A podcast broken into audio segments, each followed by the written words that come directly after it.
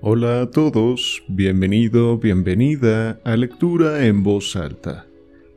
En esta plataforma podrás encontrar diferentes relatos, cuentos y novelas en formato audiolibro. Sin embargo, también te invito a visitarme en mi canal de YouTube con el mismo nombre, donde encontrarás incluso más títulos y donde también hago comentarios y análisis finales después de cada lectura. Sin nada más que agregar, ponte cómodo, cómoda y comencemos. Capítulo 4 El informe de John Rance A la una de la tarde abandonamos el número 3 del Lauriston Gardens. Sherlock Holmes me condujo hasta la oficina de telégrafos más próxima donde despachó una larga nota. Después llamó a un coche de alquiler y dio al conductor la dirección que poco antes nos había facilitado Lestrade. La mejor evidencia es la que se obtiene de primera mano, observó mi amigo. Yo tengo hecha ya una composición del lugar y aún así no desdeño ningún nuevo dato, por menudo que parezca. Me asombra usted, Holmes, dije. Por descontado, no está usted tan seguro como parece de los particulares que enumeró hace un rato. No existe posibilidad de error contestó. Nada más llegado eché de ver dos surcos que un carruaje había dejado sobre el barro, a orillas de la acera. Como desde hace una semana y hasta ayer anoche no ha caído una gota de lluvia, era fuerza que esas dos profundas rodadas se hubieran producido justo por entonces, esto es, ya anochecido. También aprecié pisadas de caballo, las correspondientes a uno de los cascos más nítidas que las de los otros tres restantes.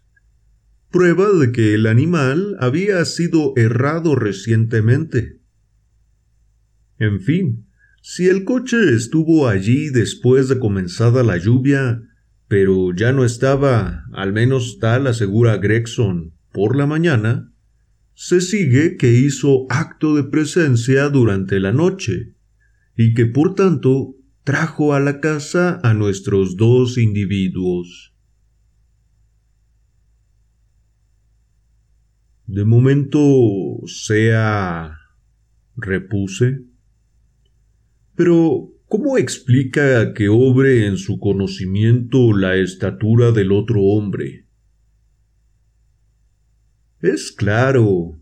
En nueve de cada diez casos, la altura de un individuo está en consonancia con el largor de su zancada.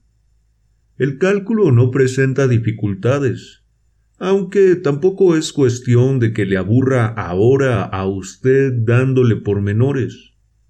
Las huellas visibles en la arcilla del exterior y el polvo del interior me permitieron estimar el espacio existente entre paso y paso. Otra oportunidad se me ofreció para poner a prueba esta primera conjetura cuando un hombre escribe sobre una pared, alarga la mano por instinto a la altura de sus ojos. Las palabras que hemos encontrado se hallaban a más de seis pies del suelo. Como ve, se trata de un juego de niños. ¿Y la edad?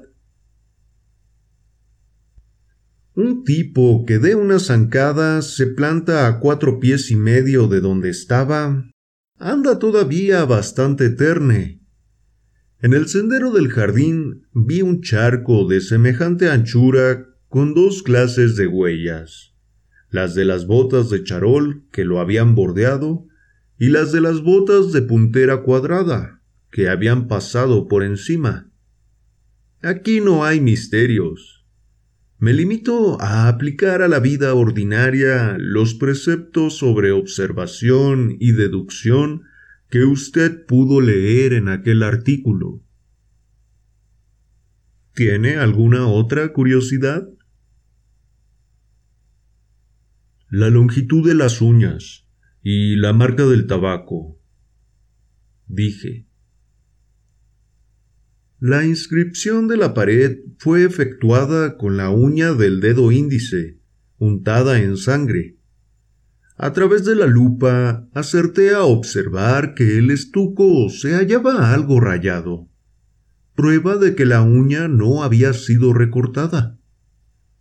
Recogí una muestra de la ceniza esparcida por el suelo. Era oscura y como formando escamas. Este residuo solo lo produce un cigarro tipo Trichinopoli. He leído estudios sobre la ceniza del tabaco, llegando a escribir incluso un trabajo científico. Me precio de poder distinguir todas las marcas de puro o cigarrillo, no más que echando un vistazo a sus restos quemados.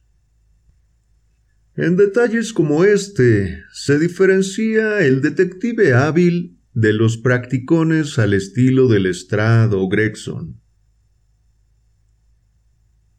¿Y la faz rubicunda? Pregunté. Esa ha sido una conjetura un tanto aventurada, aunque no dudo de su verdad. De momento, permítame callar semejante punto. Me pasé la mano por la frente. Siento como si fuera a estallarme la cabeza. Observé. Cuanto más cavilo sobre el asunto, más enigmático se me antoja. ¿Cómo diablos entraron los dos hombres supuesto que fuesen dos, en la casa vacía. ¿Qué ha sido del cochero que los llevó hasta ella? ¿De qué expediente usó uno de los individuos para que engullera el otro el veneno? ¿De dónde procede la sangre? ¿Cuál pudo ser el objeto del asesinato si descartamos el robo? ¿Por qué conducto llegó el anillo de la mujer hasta la casa? Ante todo, ¿a santo de qué se puso a escribir el segundo hombre la palabra alemana Rache antes de levantar al vuelo? Me reconozco incapaz de poner en armonía tantos hechos contradictorios. Mi compañero sonrió con gesto aprobatorio. Ha resumido usted los aspectos problemáticos del caso de forma sucinta e inteligente, dijo. Resta aún mucho por ser elucidado, aunque tengo ya pronto un veredicto sobre los puntos clave. En lo referente al descubrimiento de ese infeliz del Estrad, se trata no más que de una añagaza para situar a la policía sobre una pista falsa, insinuándole historias de socialismo y sociedades secretas.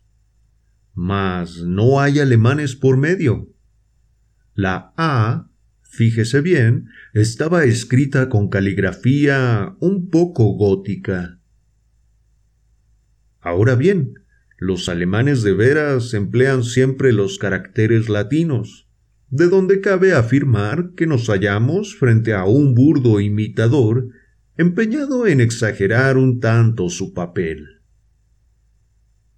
Existía el propósito de conducir la investigación fuera de su curso adecuado. De momento, no más aclaraciones, doctor.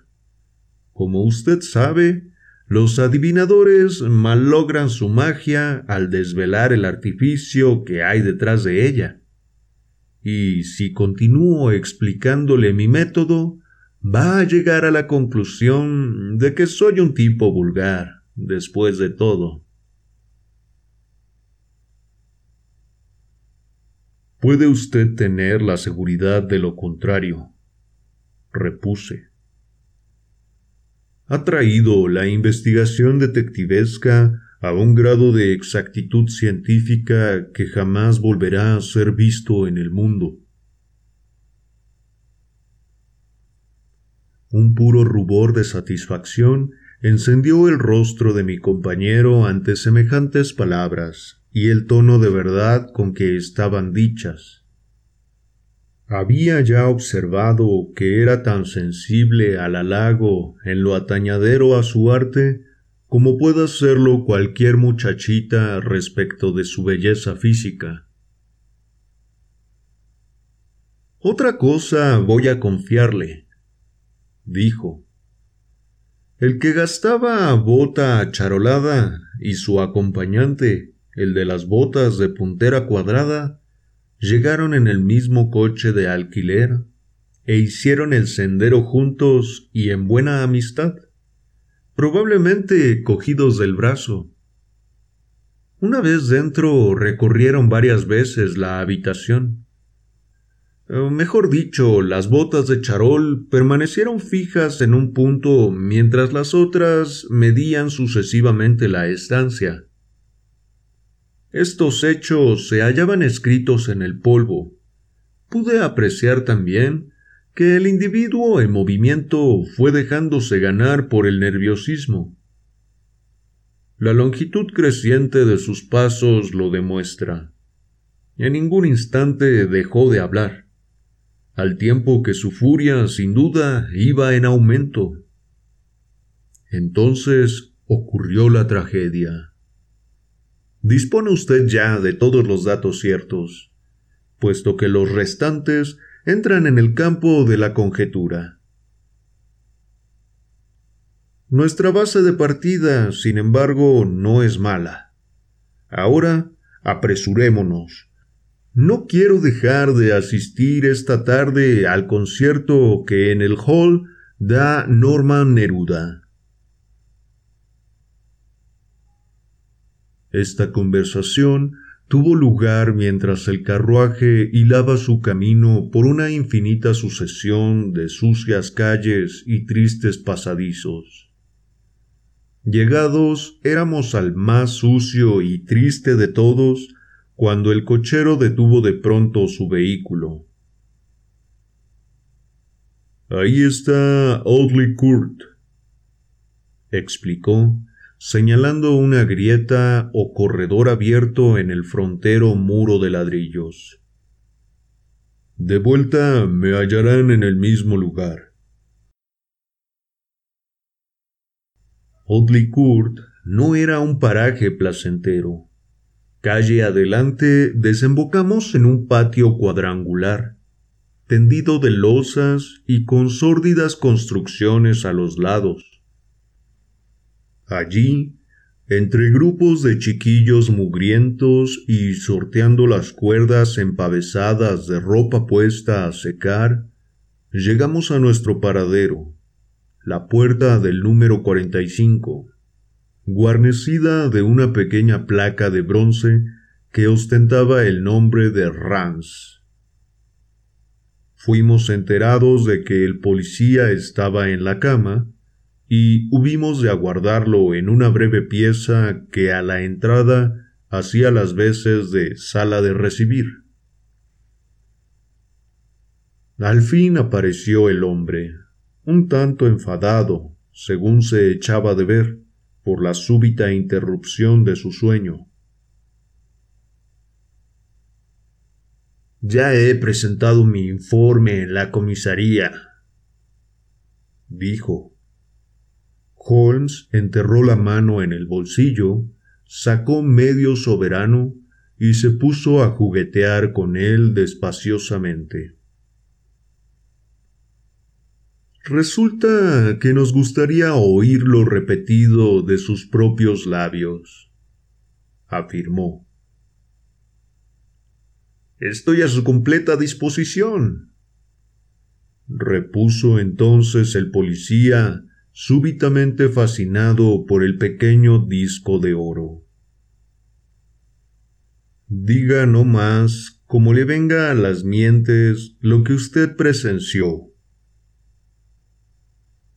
Rance tomó asiento en el sofá de Cream y contrajo las cejas en la actitud de quien se concentra para poner toda su alma en una empresa. Ahí va la historia entera, dijo. Mi ronda dura desde las diez de la noche a las seis de la madrugada. A las once hubo trifulca en el ciervo blanco. Pero fuera de eso, no se produjo otra novedad durante el tiempo de servicio.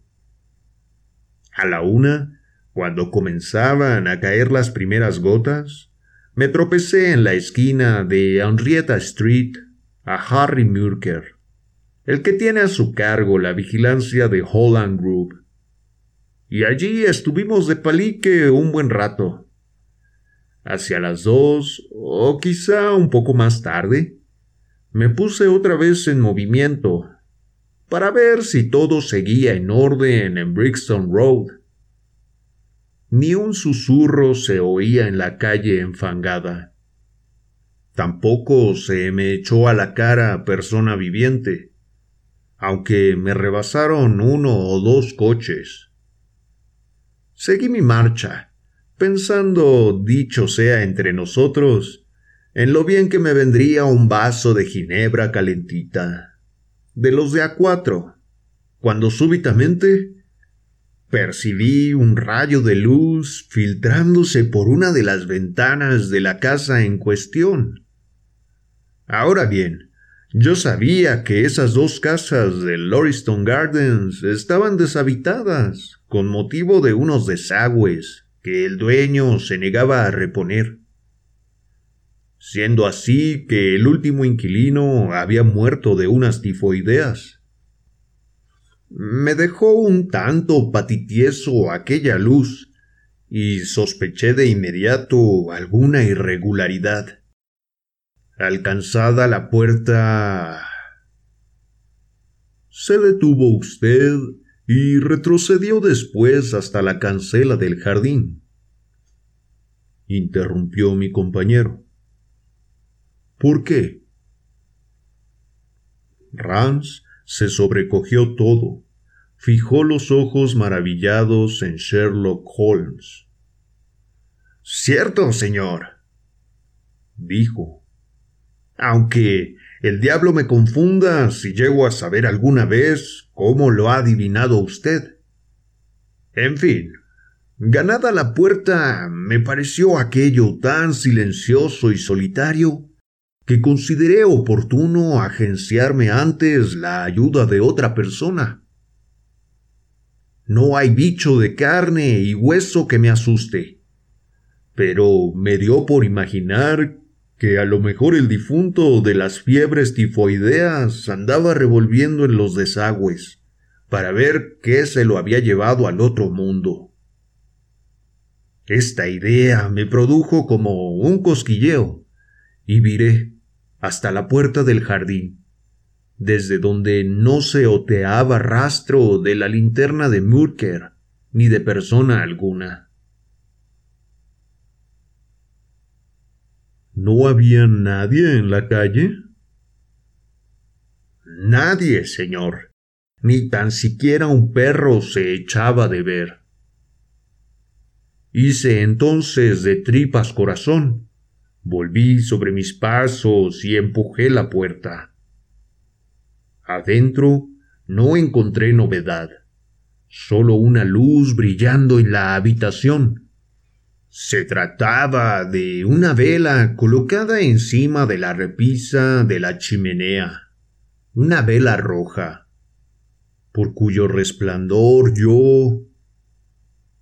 Sí, sé ya todo lo que usted vio dio varias vueltas por la pieza y después se hincó de rodillas junto al cadáver y después caminó en derechura a la puerta de la cocina y después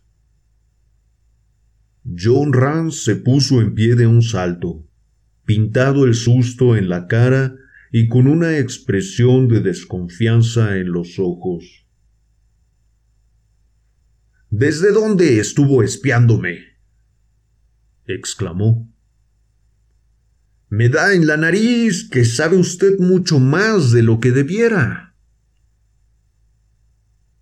Soltando una carcajada, arrojó Holmes su tarjeta sobre la mesa. no se le ocurra arrestarme por asesinato, dijo. Soy de la jauría, no la pieza perseguida. El señor Gregson o el señor Lestrade pueden atestiguarlo. Ahora, adelante. ¿Qué ocurrió a continuación? Rance volvió a sentarse, sin que desapareciera empero de su rostro la expresión de desconfianza. Hmm. Volví a la cancela e hice sonar mi silbato. A la llamada acudieron Mürker y otros dos compañeros. ¿Seguía la calle despejada de gente? De gente útil, sí. ¿Qué quiere usted decir? La boca del policía se distendió en una amplia sonrisa. Llevo vistos muchos hombres en mi vida, adujo. Aunque todos se me antojan sobrios al lado de aquel tipo. Estaba junto a la cancela cuando salí de la casa apoyado en la verja y gritando a los cuatro vientos una canción que se titula Columbine's New Fangled Banner o cosa por el estilo. No se aguantaba en pie. Bonita ayuda iba a prestarme. Descríbame al hombre, dijo Sherlock Holmes. Esta reiterada digresión pareció irritar un tanto a Rams. Eh, un borracho muy peculiar, prosiguió. A no ser el momento que era, habría acabado en la comisaría. Su rostro, sus ropas, ¿reparó en ellas? Atacó Holmes impaciente. ¿Cómo no? Si hubimos de sentarlo para que no se cayera, entre Mürker y yo. Era un tipo largo, de mejillas rojas, con la parte inferior de la cara embosada. Basta con eso, exclamó Holmes. ¿Qué fue del hombre? Pues no teníamos poco que hacer para cuidar encima de él, repuso el policía en tono ofendido. Estése tranquilo. Había sabido volver solito a su casa. ¿Cómo iba vestido? Con un abrigo marrón. ¿Sostenía un látigo en la mano? ¿Un látigo? No. No lo llevaba consigo esta segunda vez, murmuró mi compañero. ¿Oyó usted o pudo ver al cabo de un rato un coche de caballos? No. Ea, es dueño usted de medio soberano dijo mi compañero, poniéndose en pie y recogiendo su sombrero. Temo, Rance, que no le aguarda un futuro brillante en el cuerpo. La cabeza de usted no debiera ser solo de adorno. Pudo haber ganado ayer noche los galones de sargento.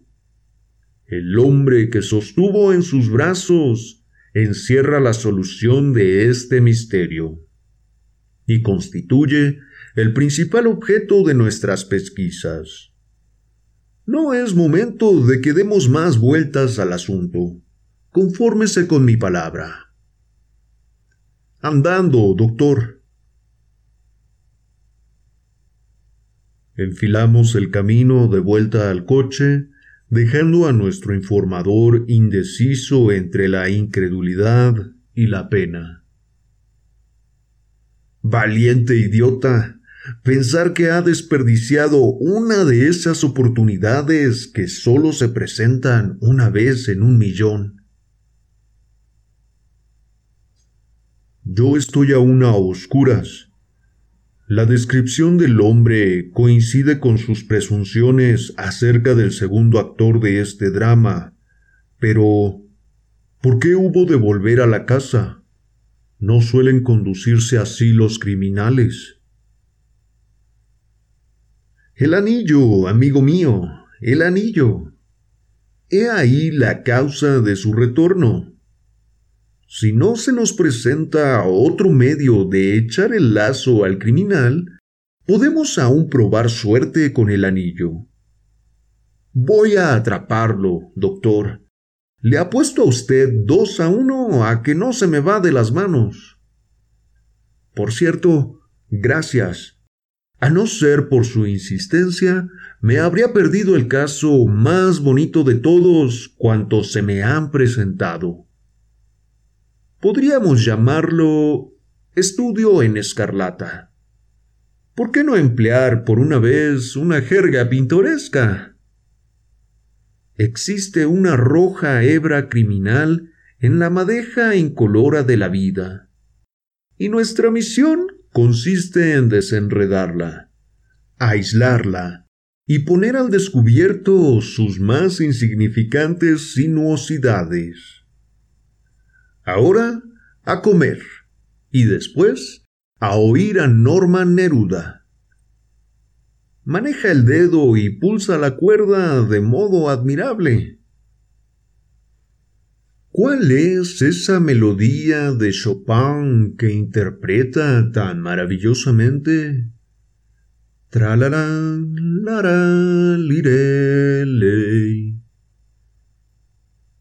Y el sabueso amateur, recostado en su asiento, siguió lanzando trinos, en tanto meditaba yo sobre los arcanos del alma humana. Gracias por haberme acompañado en una lectura más. Te recuerdo que puedes encontrar muchos más audiolibros y relatos si me buscas en YouTube como Lectura en Voz Alta. Para mí ha sido un placer leerte como siempre. Nos vemos.